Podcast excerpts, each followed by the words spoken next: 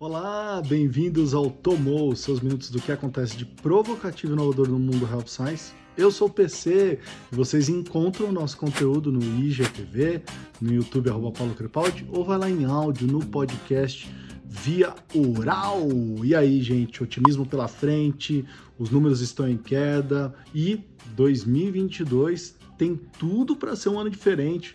Vamos torcer, vamos torcer muito. Vacina já, vai lá vacinar, pelo amor de Deus, vamos acabar com isso logo. Parabéns, Azurra! Né? Todos os meus descendentes da família Crepaldi, parabéns pela vitória na Eurocopa.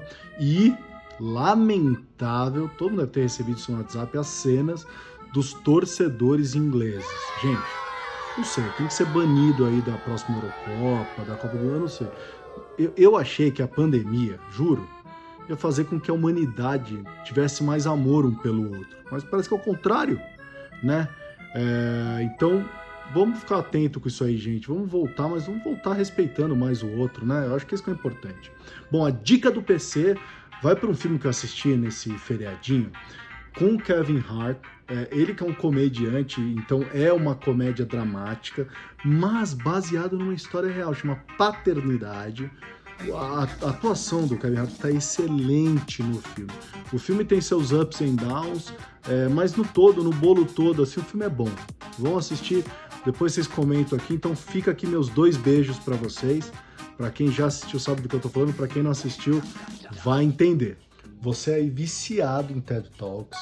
O Clubhouse acabou de fechar uma parceria com eles. Então a ideia é trazer conversas exclusivas para dentro da plataforma. A primeira sala vai se chamar Thank Your Ass Off. E começa agora, dia 12 de julho. Será todas as segundas-feiras, ao meio-dia, que é o horário de Brasília, tá? Então olha só, a briga pelo fenômeno áudio tá boa. Uh, eu já falei da NHL lá no meu Instagram, fechando parceria com o Clubhouse. A NFL fechou parceria com o Space, que é o concorrente do Clubhouse do Twitter. É, e minha pergunta continua: cadê as farmas com canais em parceria com as, com as associações de pacientes, sociedades médicas? Gente, vocês estão demorando muito para reinventar a educação continuada. Bora lá! Bom, dados da IMS, Institute for Healthcare Information, é, falou de uma coisa interessante, que agora o Brasil está entre os top 10 com maior demanda de medicamentos de alta complexidade.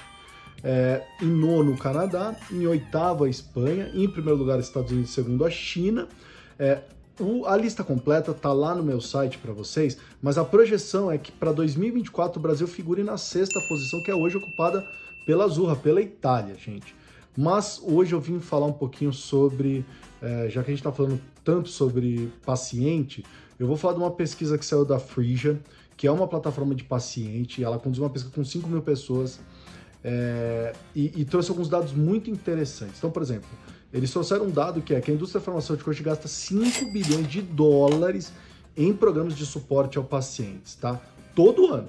Mas que apenas 3% dos pacientes estão utilizando esses programas. É baixo, né? É, se você levar em consideração aqueles que já utilizaram pelo menos uma vez, esse número sobe para 8%, mas eu ainda, sinceramente, eu ainda acho isso baixo, não sei vocês. O link desse relatório eu deixei no meu site, vale a pena ler. É bem legal esse, esse relatório para vocês baixarem. Tá? Vamos para mais dados desse relatório. Olha só que interessante então. 23% disseram que conhecem muito bem esses programas de paciente, enquanto 18% disseram que não conhecem tão bem assim, ou seja, a parcela ainda é pequena, estamos falando de um quarto aí é, dos pacientes entrevistados. 53% dos pacientes disseram que aprenderam sobre os programas através do seu médico. Olha que legal! E 14% através dos farmacêuticos. Tá? Outra coisa, 55% dos pacientes disseram que gostariam de aprender mais sobre o programa de paciente pelos seus médicos. Eu quero ouvir mais sobre isso através dos meus médicos, quem eu confio. Enquanto apenas 10% deles disseram que aprenderam sobre o programa de maneira online. Então também tem uma importância, uma importância aí é, nos canais online. Né? 44% deles disseram que queriam mais informações online. Então, tem aí, gente, todo um negócio de omnichannel que a gente ainda precisa aprender bastante na, na indústria farmacêutica, tá? Principalmente em programa de suporte ao paciente. Então, tem muita oportunidade no médico, tem muita oportunidade de awareness. Eu acho que esse é o grande quesito. Muita oportunidade online, tá faltando muitas melhorias. Era isso que a gente tinha para trazer hoje. Quero agradecer todo mundo que mandou recado para mim essa semana. Um beijo para vocês, continuem aí. Todas as segundas-feiras, uma maneira rápida para te atualizar e provocar. Envie seus comentários e sugestões. Até a próxima. E aí, tomou?